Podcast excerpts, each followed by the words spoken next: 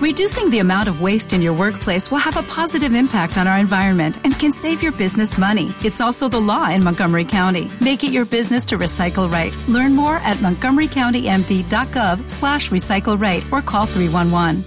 La voz de millones de colombianos que están muy pendientes de ver cómo en sus facturas de la energía se reducen los costos después de lo que hemos pasado durante los últimos meses. Hay un acuerdo que se ha logrado entre todos los miembros de la cadena del sector, los generadores, los distribuidores, los comercializadores, el gobierno, todo el mundo y por supuesto en beneficio de la gente. Nos acompaña a esta hora la señora viceministra de Energía, Belisa Janet Ruiz. Viceministra, gracias por estar en 6 AM. Buenos días.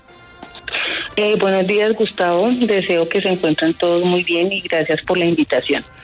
Bueno, viceministra, yo sé que este es un tema que también tiene una parte muy compleja, muy técnica, con cifras, con fórmulas, pero quisiera que tratáramos de aterrizarlo de la manera más clara posible, viceministra, para que los oyentes de Caracol Radio que están en su casa digan, a ver, ¿cómo me va a beneficiar esto? Lo primero, viceministra, es a partir de cuándo van a sentir un alivio en la factura. Bueno, a partir del mes de noviembre, porque pues esto ya lo veníamos comentando desde antes, hay un tiempo que tarda eh, toda la contabilidad de las empresas, llevar esto a las entidades que hacen las liquidaciones y regresa a las empresas para ya emitir la factura del servicio de energía eléctrica. Entonces, en noviembre se empiezan a ver los efectos de la reducción. Mire, yo le voy compartiendo también aquí don Raúl García, me escribe y me dice, ¿cómo así que entre el 4 y el 8? ¿Por qué no el 4 o el 5 o el 7 o el 8 o el 9? ¿Por qué entre el 4 y el 8?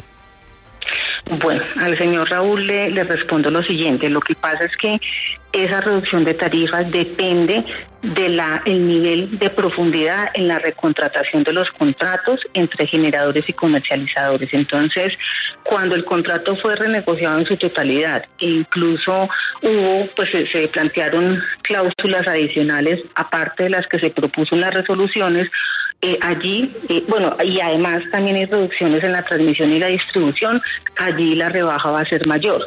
Entonces, por eso hablamos de un 4 al 8%, que es un aproximado, pues queríamos dar una mejor un mejor valor, pues la verdad hubiésemos querido tener un 10, 15% de reducción, pero pues eh, las cifras nos dan aproximadamente entre 4 y 8 y va a ser diferenciado por lo que le acabo de decir. Viceministra, no sé si esto que está explicando tiene que ver con el famoso sector no regulado, es decir, los grandes consumidores, que son las empresas, y no sé si también los estratos más altos. Esas facturas, digamos, de una empresa, eh, ¿cuánto se pueden reducir? Es menos del 4%, ¿no? Pues lo que pasa es que el 90%, entre 85 y 90% de nuestra electricidad vienen de esos contratos. Entonces, de verdad que el peso que ellos tienen sobre el valor de la tarifa es, es contundente, o sea, tienen un peso mayor que la electricidad que viene directamente de la bolsa sin esos contratos bilaterales. Es por eso pues que todo el tiempo estamos como un CDD hablando de los contratos bilaterales y por eso esa diferenciación que hayan tenido las partes eh, es la que nos va a dar como un mayor o menor reducción en la tarifa al final. Viceministra, vamos a enfrentar en los próximos meses una situación que no depende del gobierno, es del mundo. En materia del dólar, de la inflación, ¿será que ese alivio entre el 4 y el 8 dura poco la felicidad y cuando menos pensemos estamos pagando prácticamente lo mismo?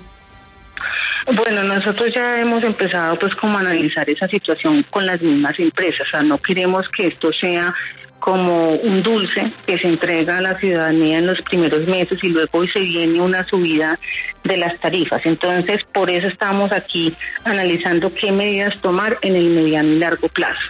Eh, pues lo del indicador que ya lo hemos hablado pues como en otros espacios, la elaboración de un indicador del sector eléctrico para estabilizar las tarifas, pues vamos a tenerle que poner a eso un acelerador potente para poder tener ese indicador antes de lo que estábamos pues pensando y poder dar esa estabilidad. Pero eh, los vaivenes pues de, la economía y de, de esa macroeconomía sí realmente podrían afectar. El asunto es que en este momento pues no sabemos cómo va a ser, cómo van a ser los siguientes meses después de que empiece el próximo año.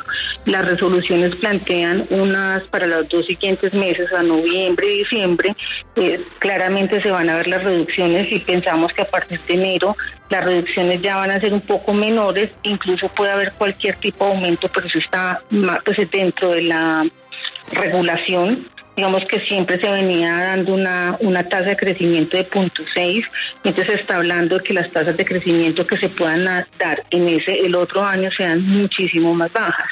Sin embargo, pues tenemos que estar atentas aquí desde el ministerio para ver qué medidas tomamos, porque la idea no es hacer todo esto que hicimos ahora, incluso ayer presentamos el pacto por la justicia tarifaria y pues en un par de meses pues revertir todo esto. En ese sentido pues hay un compromiso, porque nosotros tenemos que estar viendo cómo se están moviendo precisamente esos indicadores macroeconómicos. Estamos hablando con la señora viceministra de Energía, Belisa Janet Ruiz, que nos está explicando a todos los colombianos a través de Caracol Radio cómo va a ser el asunto de la rebaja concreta y real de las tarifas de energía eléctrica. Viceministra, usted entenderá que la costa es fundamental en este asunto, por eso le cedo la palabra ahora a nuestro compañero Erix, nuestro director de noticias de Cartagena. Erix, lo escucha la viceministra. Gracias, Gustavo. Precisamente aquí eh, se presenta una situación bastante particular y lo que han reclamado el tema de Electricaribe, que arrastra una cartera y que está incluida de alguna manera dentro de este cobro de la facturación. Y lo que piden aquí es que se exonere ya esa cartera que arrastraba Electricaribe y que la está, digamos, de alguna manera cobrando a Finia. Bueno, eh, bueno, yo me imagino que lo de la cartera es la manera como la, la ciudadanía pues se refiere a la situación en la costa, pero pues eh, allí particularmente sucedió algo y es que la empresa Finia pues no entró dentro del pacto de la justicia tarifaria, ellos mismos lo hicieron público y Aire sí entró. Entonces ahí vamos a tener pues como unos resultados mucho más marcados y diferenciados pues porque una empresa entra y está haciendo unos esfuerzos enormes mientras que la otra no. Eso es pues como la primera situación que se debe tener clara. La segunda, eh, a la costa caribe pues de verdad que el Estado colombiano ha enviado aproximadamente, pues digo aproximadamente porque no me sé la cifra exacta, pero aproximadamente 10 billones de pesos desde que estaba Electricaribe hace ya más de una década en la costa. Entonces, las medidas que tenemos que tomar tienen que también tener una racionalidad financiera, porque no puede seguir el Estado siempre enviando como auxilios y, tratando de salvar una situación del mercado cuando podemos hacerlo con la ciudadanía, las empresas y las entidades de gobierno. Entonces no no podemos como tomar una decisión y menos en este momento de sacar un dinero para decir compramos la cartera o las dificultades financieras que tienen la costa y resolvemos el problema de Tajo. Eh, pues así no, no funciona y yo entiendo pues que la ciudadanía está desesperada, pero pues con toda seguridad que estamos haciendo el trabajo que corresponde para que se pueda resolver de una manera que sea eh, favorable para la ciudadanía y que sea racional en términos del uso del gasto del presupuesto de la nación y también sea de utilidad para las empresas, porque obviamente las empresas con eso, una, eh, están buscando una expectativa de renta. Entonces, ¿cómo conjugamos estas tres situaciones que son que se están tensionando cada vez más? Es complejo y con seguridad no podemos sacar dinero ni una bolsa de estabilización para resolver el problema. Nos toca eh, usar más, pues, como eh, la cabeza para buscar algo que sea viable para todas las partes. También nos acompaña a esta hora, señora viceministra, nuestro director de noticias en Barranquilla, don Martín Tapias. Martín, lo escucha la viceministra Ruiz. Sí, viceministra, le acabo de escuchar el argumento sobre el tema, pues, de que la, la solución de la costa requiere un trabajo más de fondo. Es verdad, aquí el peso de las tarifas es muy fuerte y especialmente por las pérdidas negras que se le cargan al usuario y que eso ha significado, entre otras, ese aumento del 30-40% en las tarifas.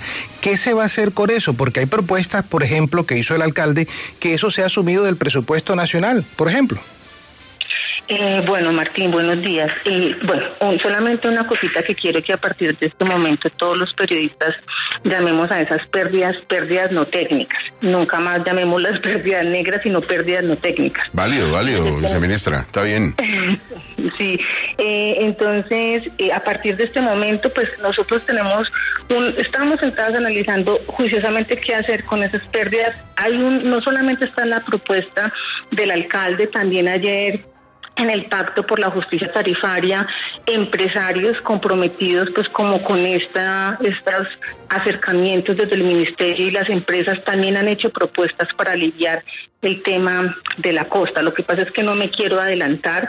Eh, hay varias propuestas que dicen cojamos esas pérdidas y hagamos A, B, C. Entonces, pues yo espero que me entiendan que no puedo ahorita plantearlas porque puede ser una señal para la ciudadanía que me va de pronto a interpretar de una manera que usted dijo que íbamos a hacer tal cosa y no lo hicieron, pero sí tenemos al menos dos propuestas sobre la mesa que vienen de las mismas empresas y eso pues nos da mucha alegría porque nos muestra el compromiso de estas empresas que no tienen un mercado directo en la costa con la intención de que resolvamos esa situación porque lo que sucede en el Caribe sucede en Colombia. O sea, estamos completamente, esto sí que muestra la la interconexión eh, de un sector pues que siempre hemos pensado que está como apartado lo que pasa en la costa del interior. Eso nos afecta a todos en el país, mayoritariamente en la costa, pero tenemos algunas propuestas, permítanos eh, elaborarlas para más adelante poderlas presentar con cifras, porque realmente si bajamos ese valor de pérdidas, las personas van a ver un alivio mayor, mm. pero estamos ahí. Ministra, viceministra, pero mire, ya que usted plantea eso, una última inquietud. Ayer hablábamos, mm, perdóneme si me equivoco tal vez, pero teníamos información de Narda Guarín, nuestra directora de noticias en Boyacá, de que en Boyacá y todo el asunto de la check, ellos no le habían jalado mucho a lo de la fórmula para la rebaja. ¿Todo el mundo se puso la camiseta o hay algunos de los miembros de toda esta cadena de generación y de producción y de comercialización que dijeron con nosotros no cuenten? ¿Todo el mundo o solo unos? No, no todo el mundo, te voy a contar, fueron 82 agentes. De esos 82 agentes que entraron al pacto, 78 hicieron una negociación de sus contratos de venta de energía. De las empresas de transmisión, eh, 6 de 11 entraron al pacto, pero bueno, en transmisión fue muy bueno porque esas seis empresas tienen el 90% de las líneas de transmisión del país. Y de las de distribuidoras, pues al componente de solo entraron 13 de 29 empresas y en ese sentido sí tenemos pues como un revés en, algunas zonas pues del país, o sea que ese componente de se va a ver fuerte en el oriente y en el occidente, pero no en el centro del país. Eh, algunas empresas dijeron no entramos al D, no entramos a aceptar la resolución que nos dice que bajemos el componente de la distribución y es obviamente en esas zonas la reducción tarifaria va a ser menor que en los otros países, eh, que en las otras regiones, perdón. Bueno, ministra, eh, yo creo que quedó muy claro para la gente. Ahora es esperar, ver en noviembre cómo llegan las facturas y encontrar ese eh, alivio para muchas familias. Ministra, antes de despedirla, recuerdo que en el Congreso de Naturgas usted dijo no habrá nuevos contratos de exploración y de explotación de hidrocarburos, se refirió al gas concretamente, y luego salió el ministro de Hacienda y dijo no hemos tomado la decisión. Finalmente en eso, ¿en qué quedamos, ministra?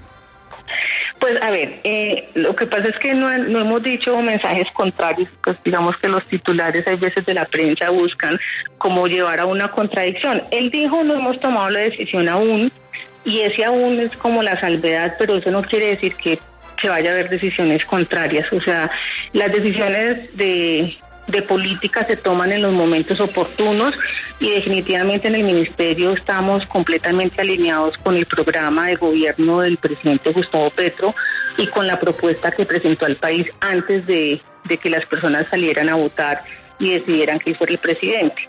Yo entiendo eh, al ministro Campos, lo respeto mucho, es una persona conocedora, y con mucha experiencia política y es una persona muy diplomática. Probablemente eh, deba aprender esa diplomacia del ministro, pero lo que él dice y lo que yo digo, lo único que lo diferencia es el aún, o sea, la temporalidad en la que se va a tomar la decisión. Entonces, entonces mire, para, ya que usted dice lo de la titulación de la prensa, el título es muy largo, pero sería entonces así. La viceministra Belisa Ruiz se sostiene en lo que dijo.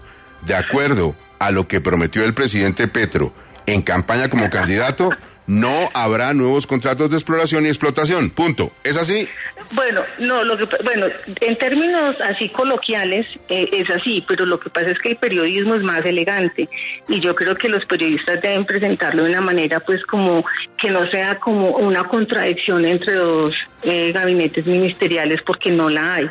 Lo que pasa es que hay uno que se expresa de una manera pues diplomática que muy probablemente yo tenga que aprender, pero no presentarlo como antagónico o que yo esté pidiendo fuerzas con el ministro. No, no, faltaba más, viceministra. Viceministra, eh, el, lo que usted dijo aún no pasa, pero va a pasar. Exactamente, me gusta más esa partecita. Sí, señor. Viceministra, muchas gracias, muy amable por su tiempo. Gustavo, muchas gracias. Les deseo un excelente día y aquí estoy para servirles. Belisa Ruiz, la viceministra de Energía, y por supuesto toda la explicación de lo que se nos viene en Colombia con esa rebaja de tarifas entre el 4 y 8%, a mirar bien las facturas de noviembre 723. With Lucky Land slots, you can get lucky just about anywhere.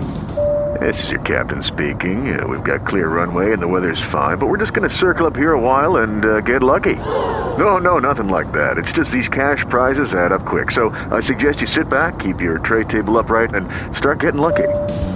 Play for free at LuckyLandSlots.com. Are you feeling lucky? No purchase necessary. Void where prohibited by law. 18 plus terms and conditions apply. See website for details.